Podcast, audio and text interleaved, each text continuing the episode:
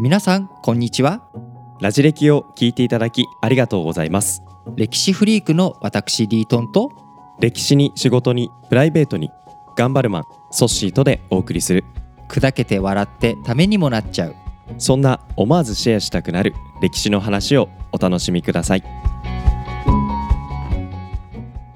前回今回次回と3回にわたって、えー諸葛孔明が尊敬した学期という男にまつわるエピソードを展開していきます。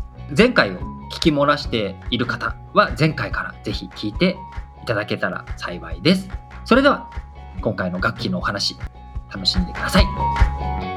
ということでえー今回は前回の話を踏まえてですねいよいよ楽器という男が出てくるわけなんですが、えーはい。前回円の国が清の国にこう蹂躙されて負けて、はい。王様も殺され、宰相も殺され、うん。残された王様の息子が国王として、えーはい。即位してなんとかうん。こじんまりながらも円という国をさあ、もう一度、えー立て直していこう。復興させて、はその上うでん。清の国に恨みを晴らそうと。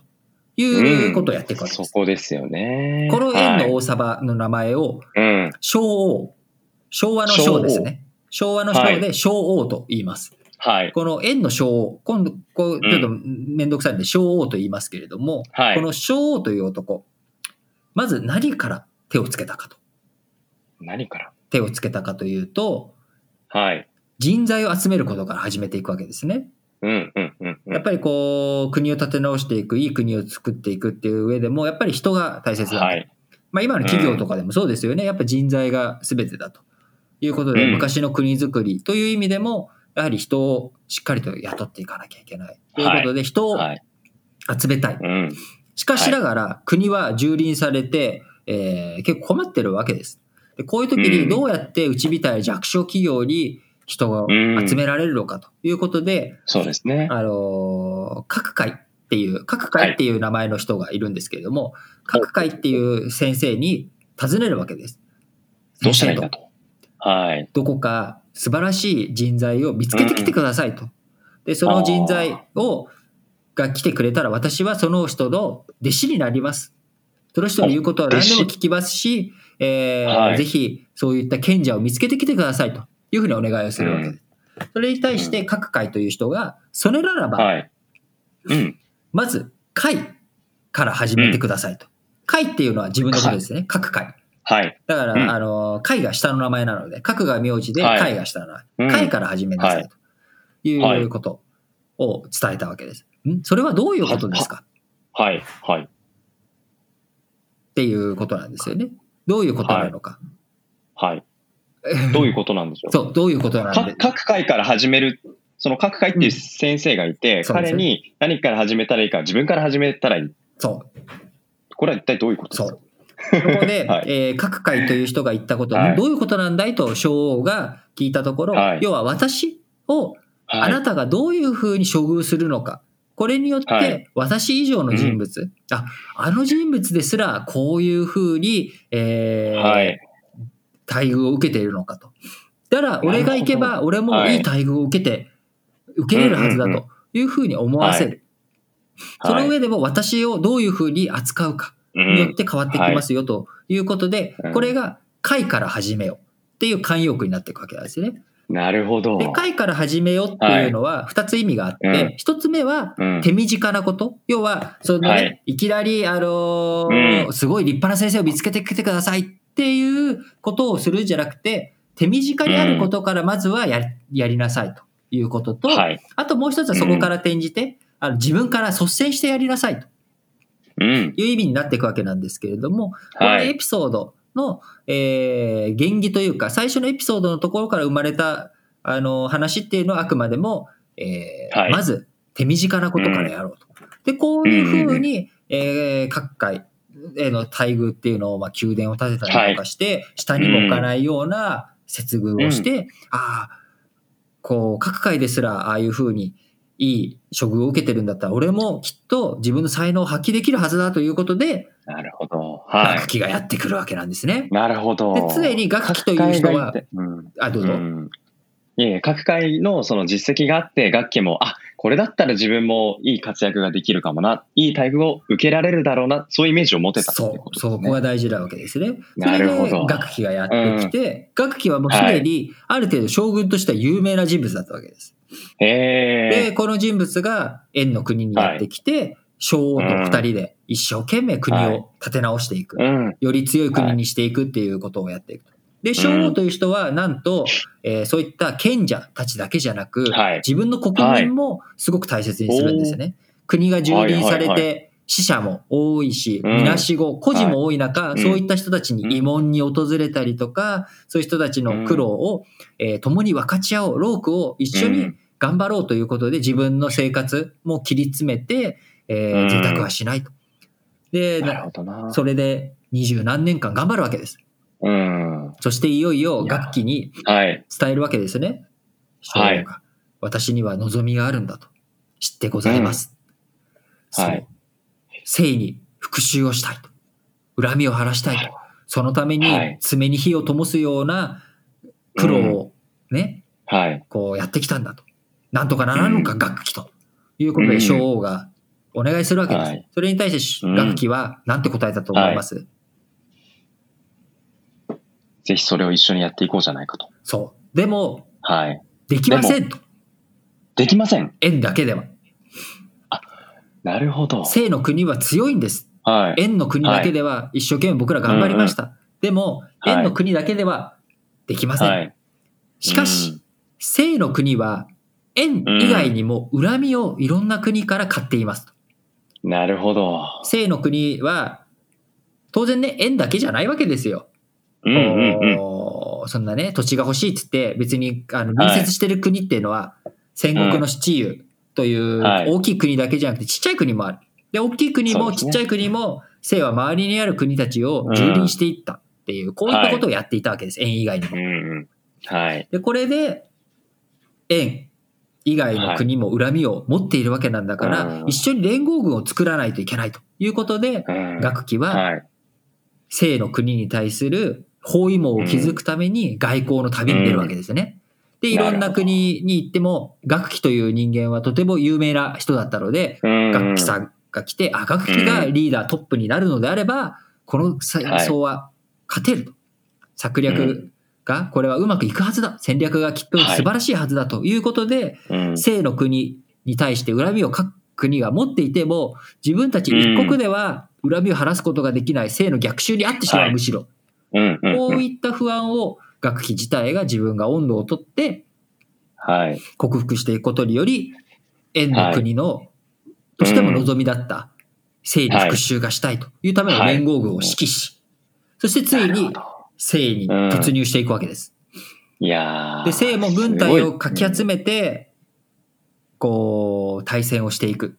うんうんうんうん。だけれども、学期の前に無駄無と敗れ去っていくわけですね。なるほどな。これで、生の軍隊がこう弱くなり、で、他の、えー連合軍たちは引き上げていったわけです。うんうんはい一矢報いたのでもういいやと。うんうんうん。でも、円は引き続き生の国を蹂躙し、はい。し、つい。に生の首都を陥落させる。に至るわけで、そこで、ほ学期は生の財宝をど手に入れた。うん。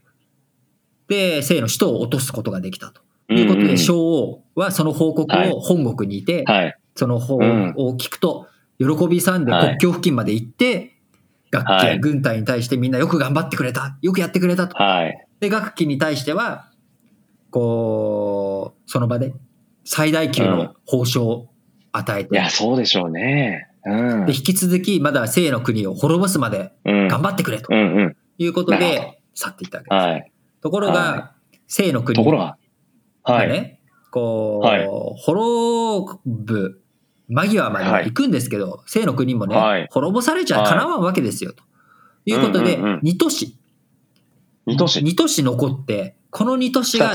何年経っても、そう、2つ。2つの都市がはい何年経っても落とすことができない。なるほど。で、何年経っても落とすことができない中、学期はいろんな、えー策略を、はいね、戦略を練って、うん。こうみんな裏切ったら身分とか財宝とかそういったものは保証するよと。うん。円に降伏したらいいんだよはいというふうに言っても、みんな、いやいやと、ふざけるなと。最後まで戦うと。精神ですね。いやー、すごいな。うん戦うっていうことになっていく、さらか、そうこうしてるうちに、小王はい。が亡くなってしまうんですね。あ病気で。あ。はい。で、このチャンスを、生の国は逃さず、こう新しく即位した、はえ小王の息子うん。こう、流言って言って、まあ、あの、はいデマを流すわけです。うんうんうんどんなデマだったかっていうと、はい。学期が裏切ろうとした。はい。で、あ学期が、はいえー性で自立、独立しようとしている。まあ、ある種自分のね、子会社を、はいえー自分、その縁の国から独立、親会社から独立して、自分のいいようにやろうと画策していると。だから、うん生の2都市、残った2つの都市が恐れていることは、うん。新しい将軍うんに変わることだと。そうなってしまうと、えー、生の国はもう滅んでしまうっていうことをうん。流すわけです。で、しかも、うんこの、円の王様、新しく変わった円の王様は、こう、学期と仲悪かったわけなんですよね。学期っていう男が、すごく、あの、まあ、小王と仲良かった。うん。で、うん、で、まあ、その、息子に対して、ちゃんともっとやらなきゃいけないみたいなね、そういうことを言われても、うんなん。だあいつと、切り食わんと？はい。いうこともあったので、うん。ちょうどいいやと。何年経っても。王様を、あの、二都市を落とせない学期なんて鋼鉄やと。交代やって言って、他うん。の将軍に切り替えようとするわけです。はい。で、学期は、うんもう、ああ、これはと、まずいことになったなと。このまんまうん帰ったら自分は殺されてしまうと。なるほど。で、自分自身が殺されてしまうこと、これはうん。別に構わないんだが、うん。自分を信頼してくれた将うん王はい。が、あんな人間を信じてたなんて、王様も大したことなかったなと思われるのは悔しい。ということで彼は、学期ははい亡命していっはいておーいくわけなんですね。亡命、その亡命先というのは？他の国です。他の自分、その連合はい。軍に、あー。えー連合してくれた国とか、まあ学期自体がね、非常に有名はない。人物で、高名な人物ではあるので、うん。よし、あの、迎え入れてあげようと。いうことになっていくわけなんですが、残されたね、えーそうですね。う軍隊、ん。これがもう悲惨なことになっちゃったわけです。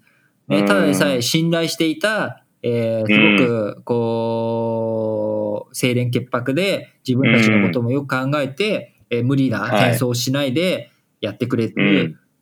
楽器が更迭されて、はい新しく来はた将軍っていうのは、新しくね、はい手柄を立てようとやる気満々で、うん。犠牲もいとわない。うん。そんなね、あの、サービス残業を強いるような上司のもとで、うんしかも、その上司が自分のね、功績のためだけに命令してくるなんて、もう嫌だということで、うん士気がもうだだ下がりなわけです。うん。えー生の方は、そのだだ下がりの円の様子を見て、あ、これは逆襲できるということで、うん。逆襲していくと。で、もうみんな殺された生のね、て、力が。そううんで、生は失った領土をすべて取り戻して、円をいやーこう追放するというところまで行くわけなんですが、さあうん。この後、はい残された、亡命したはい。学期、はい。あ、学期にまだ続きがまだ続きがあるんです。だってね、今ほ話した話だけだと、このはい前回、今回だけの話だと、などぜはい。諸葛孔明がはい。学期を尊敬したのかっていうところあんまりないじゃない？なるほど、そっか。なんか、すごい頑張ったまあある気。もするんです。うん。うん、ある気もしますけど、まだそこに、まだ彼の魅力がさらに残ってい話されてないるんですね。のがあるわけですね。ということで、次回、いよいよこの学期編のはい最終エピソードを撮っていきたいと思います。まあその小王の、えー地道な、えー国の再建から始まったこの学期の、えーストーリーでしたけれども、まだ次回、えーお話が続きますので、ぜひそちらも楽しみにしていただければと思います。えーラジ歴では、えー皆さんからの疑問、質問をお待ちしております。ツイッターアカウントは、ラ、ジ、レ、キで検索してみてください。皆さんからのメッセージお待ちしております。それでは次回もお楽しみください。ラジオ歴史小話、お相手はリートンとソシュでした。